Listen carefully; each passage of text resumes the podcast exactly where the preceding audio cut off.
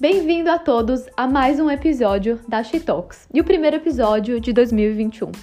Hoje, a nossa convidada é uma mulher fora da curva, que é a Bruna Vaz, cofundadora da Shopper, uma espécie de supermercado online que, além de muita praticidade, traz uma grande economia a todos os seus clientes. E hoje ela vai contar um pouco da história dela para vocês, como surgiu a ideia da Shopper, como foi empreender na faculdade, a estratégia de captação de recursos externos e dicas para mulheres que querem empreender. Então, Bruna, é um prazer ter você aqui hoje.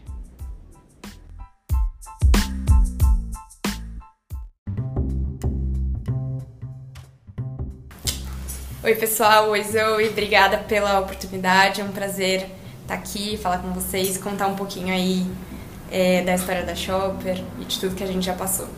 E muito obrigada por estar aqui com a gente também. Então, para a gente começar, a gente gosta de fazer umas três perguntinhas para entender um pouquinho mais sobre você. Então, a primeira pergunta é: quem que te inspira?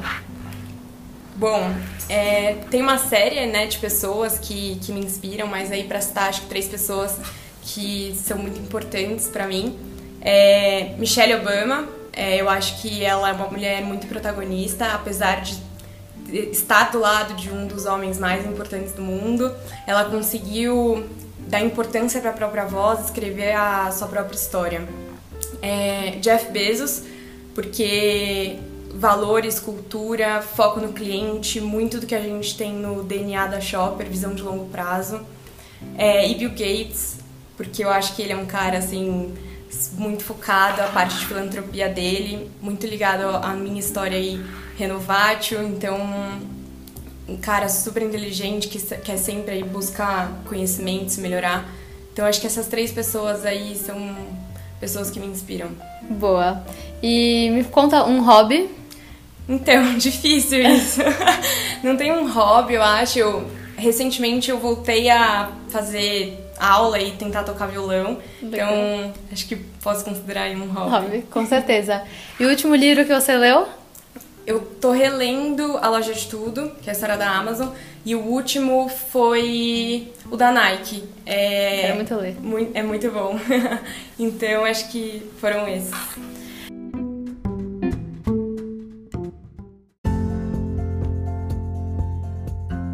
Boa, então me conta um pouquinho mais sobre você, quem era você na faculdade, é, como tudo isso começou.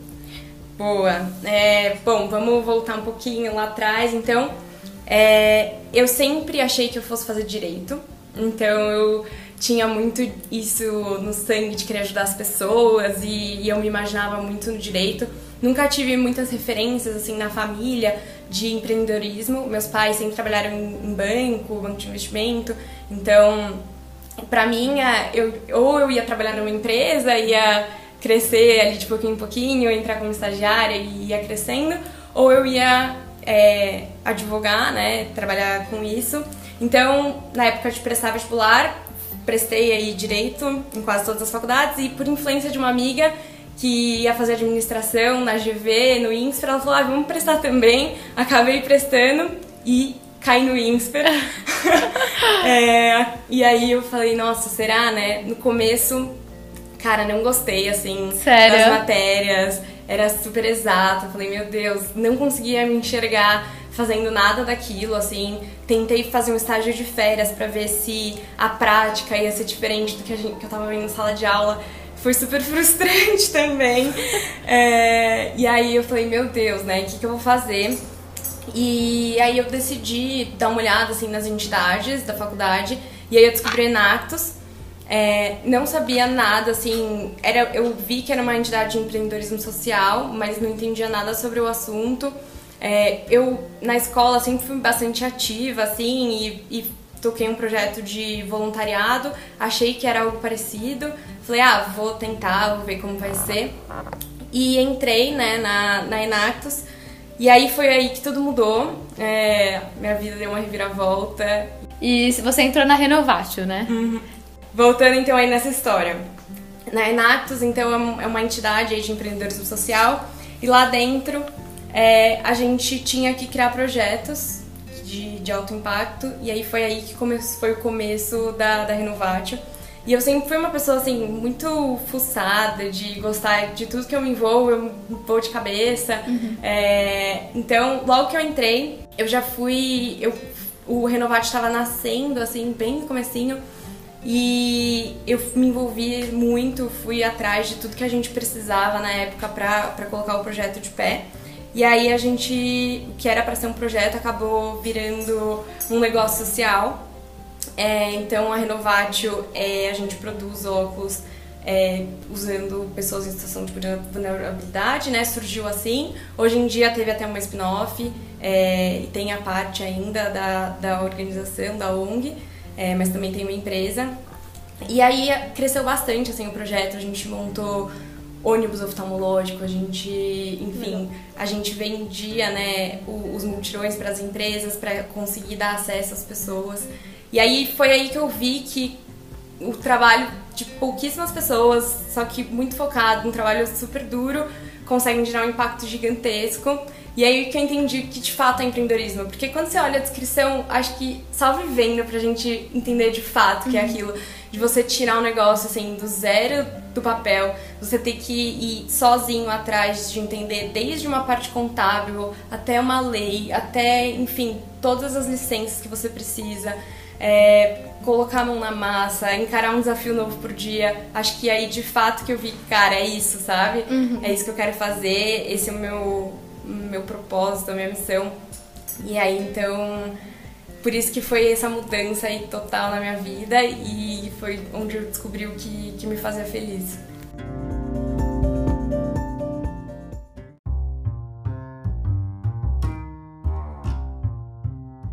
E, e daí você ficou quanto tempo na Renovatio? E, e, como foi a ideia da Ida Shopper? E uhum. tudo isso durante a faculdade, né? Então, como foi também tocar tudo isso no paralelo? Foi, assim, foi tudo isso durante a faculdade. É, então a gente tocou a Renovatio aí durante dois anos. E aí no finalzinho é, da faculdade a gente começou a montar um time para continuar a Renovatio. E a gente começou a olhar um pouquinho com a forma como as pessoas é, abasteciam as suas casas e a gente viu que essa forma não mudava muito tempo. Uhum. E aí a gente começou a se apaixonar um pouco por isso. Não tem uma história bonitinha que, ai, uhum. faltou sabão em pó em casa Sim. e aí surgiu a Shopper. Foi, uma, foi mais olhando mesmo pro setor, pra cadeia de abastecimento do Brasil. E aí a gente foi ver como que estavam estava acontecendo lá fora, né? Como outros negócios estavam dando certo. E aí a gente falou, tem muito espaço para melhorar isso aqui no Brasil a gente compra da mesma forma que os nossos avós compram, que os, enfim, é, de uma forma muito reativa. Então, uhum. Então, toda vez que ah, faltou o sabonete em casa, eu vou lá e eu vou comprar. Uhum. É, e por isso, é, a gente acaba pagando um preço mais caro. Então, quando você olha a passagem de avião, por que, que a gente compra com mais antecedência? Por um preço melhor. Então, a gente viu, é, putz, a gente quer entregar praticidade para as pessoas que, que um supermercado online faz, mas eu também quero entregar preço. E aí a gente chegou nesse modelo das entregas recorrentes, porque por conta da recorrência a gente consegue previsibilidade e, consequentemente, entregar preço também. Além de resolver toda a cadeia que hoje, nossa visão, é muito ineficiente. Então, você olha lá para a indústria, você da indústria, você tem o distribuidor, depois do distribuidor você vai para o varejista. Hoje em dia, com novos aplicativos, você tem inclusive um comprador individual. Então, tudo isso encarece muito o preço para a pessoa. Então, a gente quer é, melhorar a eficiência de estudo e linkar o consumidor final à indústria para no fim entregar aí uma experiência bacana e preços também justos para os clientes. Legal. E isso tudo foi quando? Foi em 2015 que a gente começou a fazer todos esses estudos e aí a gente decidiu fazer um MVP, é, mínimo produto viável.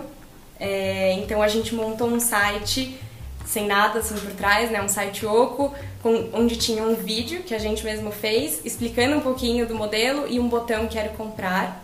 E aí, quando a pessoa clicava nesse botão quero comprar, aparecia uma mensagem que não atendia a região que a gente queria ver um pouco se as pessoas tinham interesse nisso E aí foi bem bacana essa experiência. A gente teve aí nossa, nossa primeira prova é, validada.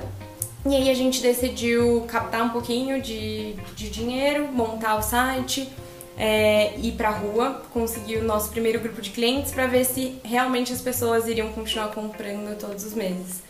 É, então elas a gente deu certo e aí a gente foi num ciclo de captar dinheiro, contratar novas pessoas, crescer mais um pouquinho, fazer uma nova rodada e aí isso trouxe a gente até aqui.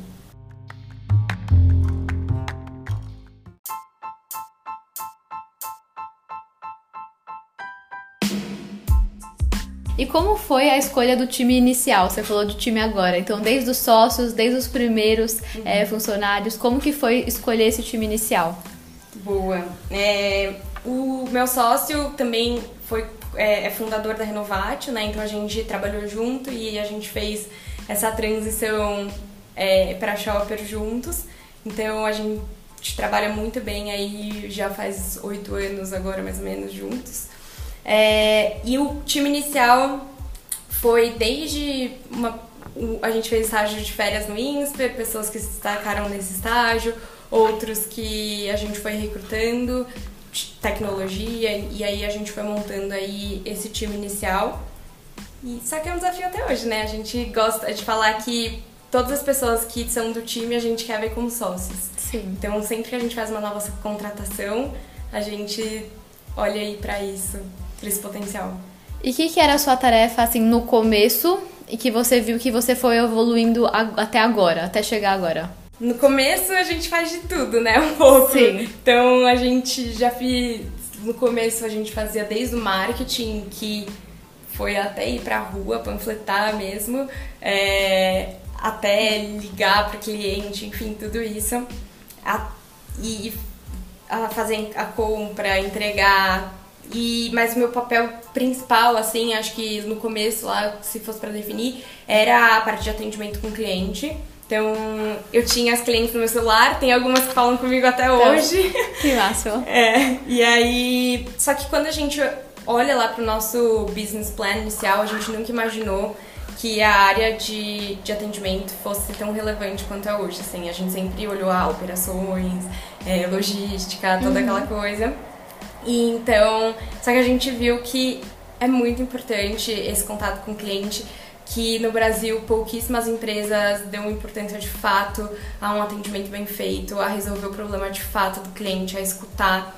É, e foi muito genuíno isso. Eu acho que esse foco no cliente estava no nosso DNA e a gente fazia bem feito, sabe? É, com, com um carinho de fato que, que deveria ter. E isso foi passando pro time. Então, as primeiras pessoas que eu fui treinando pegaram muito isso de mim. É, a operação pegou muito isso do time de relacionamento, então tinha um erro, todo doía em todo mundo da empresa. Uhum. A gente pegava o carro e ia resolver. Então, isso vem até hoje. É, então a gente hoje em dia é, eu tô como COO, então além da parte de relacionamento, eu também fico responsável pelo time de compras, pela, pelo time de operação, que aí vai desde o recebimento da mercadoria, armazenamento, separação expedição do pedido. E, e é isso. É, a gente estava até comentando que atendimento é muito legal, porque, e principalmente nesse ramo, porque a gente não cria um relacionamento, né, com nenhuma rede ou nenhuma empresa no mercado. E acho que a Shopper consegue fazer isso muito bem, que você fica, você, parece que você faz parte, sabe? Uhum. E então, é, acho muito legal isso que você conseguiu montar, e acho que realmente faz muita diferença.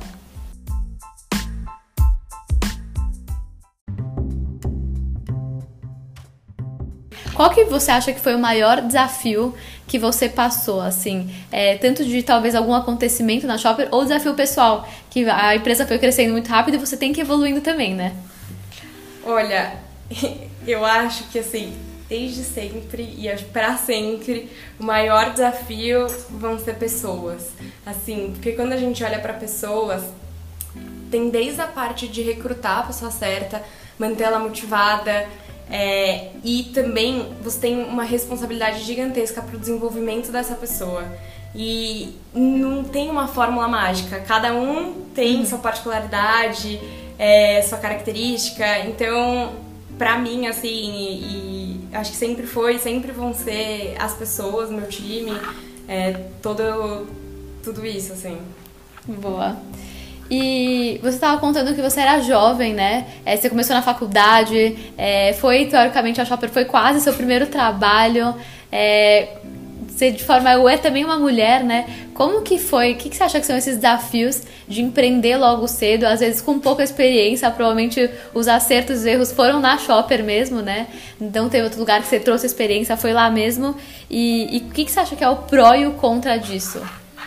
Boa, eu acho que a Renovatio teve esse susto inicial, né? Então, os dois anos aí que a gente passou lá foram ótimos para ganhar um pouquinho de bagagem, mas é, eu vejo como prós, né? Quando você é mais jovem, você tá, tem muito mais oportunidade de viver para o negócio. Você não tem ali uma família, filhos, que você precisa dividir seu tempo. Então, no início de uma empresa, pesa mais essa parte. é você e um time pequeno resolvendo todos os problemas, os perrengues. Então, acho que esse é um prós, né, de, de começar muito jovem. E contra é exatamente isso. Então, quando por você ser jovem e parecer jovem, existe muita desconfiança, né, do mundo de fora. É muito mais difícil você convencer as pessoas, os investidores, é, sendo aí a sua, sua primeira experiência. Então eu acho que esse é um, é um desafio que a gente encara, a gente como mulher ainda intensifica muito mais isso, mas aos poucos eu acho que você vai mostrando ali que realmente você tem muito a contribuir, que você já passou por muita coisa e é uma troca interessante.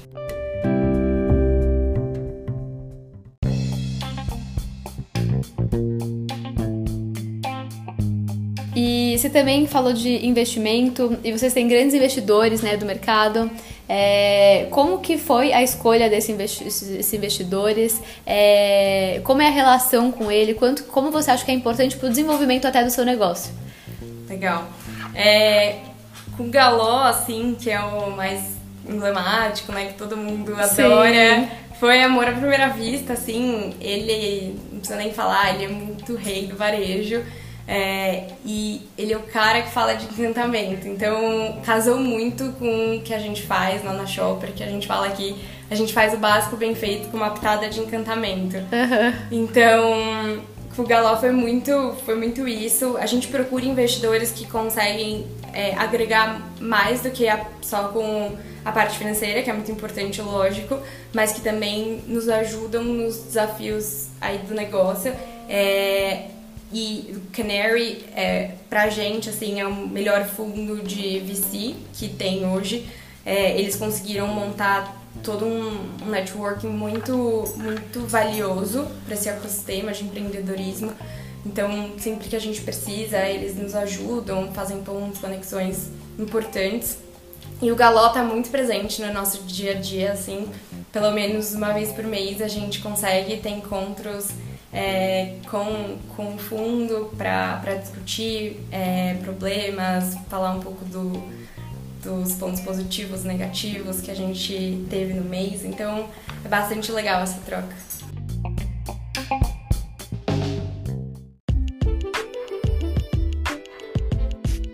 E uma coisa que eu queria falar aqui é da Apios. Uhum. Eu, achei, é, eu achei o máximo quando vocês lançaram. Achei que eu sou a pessoa que precisaria ter. Inclusive, é, fico com preguiça quase, né? De ficar fazendo a listinha todo mês. E aí é muito fácil. Uhum. E, e, conta um pouquinho para todo mundo o que, que é isso, da onde surgiu e o que, que vocês estão esperando dele. Legal. O Apios é um IoT para uso doméstico. Então, as pessoas, a ideia é que as pessoas bipem os itens antes delas jogarem esses itens fora. E esses itens eles vão direto para sua listinha para você usar é, no, no, momento do ajuste. E surgiu exatamente dessa dor. Então é muito difícil a gente lembrar lá quando você vai fazer o ajuste de, de tudo que você consumiu ao longo do mês. Então você fica pensando, ah, esse mês foram tantos leites, ou você vai lá na dispensa, tem que ficar olhando, ah, acabou, não acabou. Então o Apios vem para ajudar as pessoas nesse ajuste. É, a gente está agora já com ele rodando com um modelo de teste com alguns clientes e logo logo vai ser aberto aí para todo mundo. Você vai poder ter o seu. Nossa, tô super animada.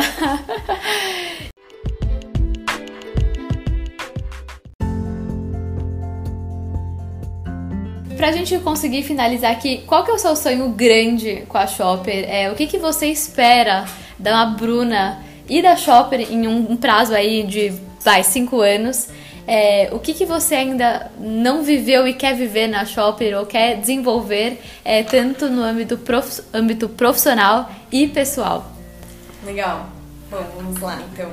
Cinco anos, é, eu vejo a Shopper muito, muito mais madura. A gente quer estar em pelo menos mais três estados.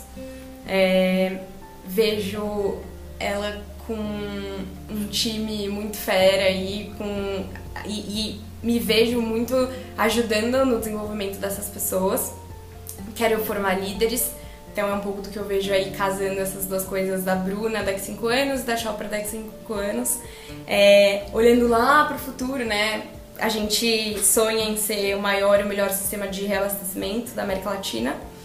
É, e agora, pessoalmente, difícil assim. É, eu acho que eu espero, né? E não sei se daqui cinco anos, talvez ainda é um curto prazo, mas contribuir um pouco é, a, tanto no desenvolvimento de pessoas que estão perto de mim, mas também inspirando outras jovens. É, e aí, indo aí um pouco para o nosso lado de mulher, acho que ainda a gente precisa ter mais mulheres como líderes, como founders, é, e acho que espero ter um papel ali para mostrar que é possível, sabe? Que, que é importante as meninas verem exemplos e, e se inspirarem para investirem em seus sonhos. Então é um pouco disso. Quem é. sabe um dia correr, completar um Ironman também. ah, isso é legal. Mas é isso. E, e, aproveitando nessa, nessa linha de, de, de empreendedorismo feminino, né? É, a gente estava até comentando que a gente tem poucas amigas e próximas que de fato empreendem. É, e a gente acha que tem poucas é, referências até, né? Acho que falta um pouquinho isso. O que, que você vê e, e consegue falar para mulheres que querem empreender às vezes não tão, tão com coragem, sabe? Que dica que você dá? Acho que muitas têm medo, né, de não dar certo e acaba não indo empreender, não indo para esse lado, indo para outros lados, mas a gente vê que tem muitas que querem. Uhum. Então, o que que você viveu e que você dá de dica que para de fato incentivar isso a acontecer? Eu acho que falta muito isso da gente acreditar que é possível, sabe? E eu acho que a gente precisa é, ter mais referências para realmente acreditar nisso. Então, recentemente é, eu estava ouvindo até um podcast que tinha uma pesquisa que as mulheres a partir dos seis anos elas já se já começam a se olhar diferente de meninos. Então, por ser de sexo feminino, elas acreditam muito menos que são capazes do que homens com a mesma idade. E é espantoso, né, ver isso tão cedo. Então, a gente precisa é, de, de mais exemplos é, pra gente ver que é possível chegar lá. Então acho que meus, minha, se eu posso dar uma dica é que a gente tem que realmente colocar aí nossa cara tapa uhum. e vai ter preconceito, vai. É, já encarei diversas reuniões que quando eu tô do lado do meu sócio, quando a pergunta é feita, os olhares são direcionados para o sexo masculino porque enfim as pessoas inconscientemente acham que tem mais confiabilidade, enfim, tudo isso. Mas eu acho que só a gente realmente fazendo e conquistando passo a passo a gente vai conseguir mudar essa, essa nossa realidade. E aí a gente vai ter mais mulheres empreendedoras, mais líderes. Então, meu conselho é que as meninas sonhem grande, igual os meninos. É isso. E coloquem aí a cara tapa, a mão na massa pra, realizar eles. É. E que a Bruna sirva aqui de inspiração, porque ela é super fera. A Shopper é muito legal. Quem não é cliente tem que ser. É, a gente até demorou um pouco lá em casa para ser, mas a gente hoje não sai mais. E, e é muito legal ter uma mulher é, tão fera nesse projeto. Então, Bru, muito obrigada por estar aqui, por contar um pouquinho mais da sua história, compartilhar um pouco de experiência. E até a próxima. Muito obrigada a você, pelo carinho e até a próxima.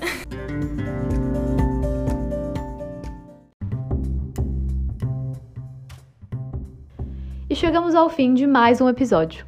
Lembrando que a She Talks é um podcast e iniciativa da Oslo. Se você gostou desse conteúdo, não deixe de compartilhar. Queremos impactar a maior quantidade de mulheres desse Brasil. Meu nome é Zoe Pova e eu espero que vocês tenham gostado.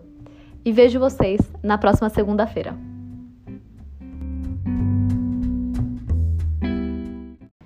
E esse foi mais um episódio para vocês. É, para quem quiser saber mais sobre a Dress Go, pode acessar o site www.dressandgo.com.br. Lembrando que a She Talks é uma iniciativa da Oslo. Meu nome é Zoe Pova e sou uma das fundadoras da Oslo. Espero que vocês tenham gostado do episódio de hoje e vejo vocês na próxima segunda-feira. E antes de começar o nosso quarto episódio, tenho uma super novidade para vocês.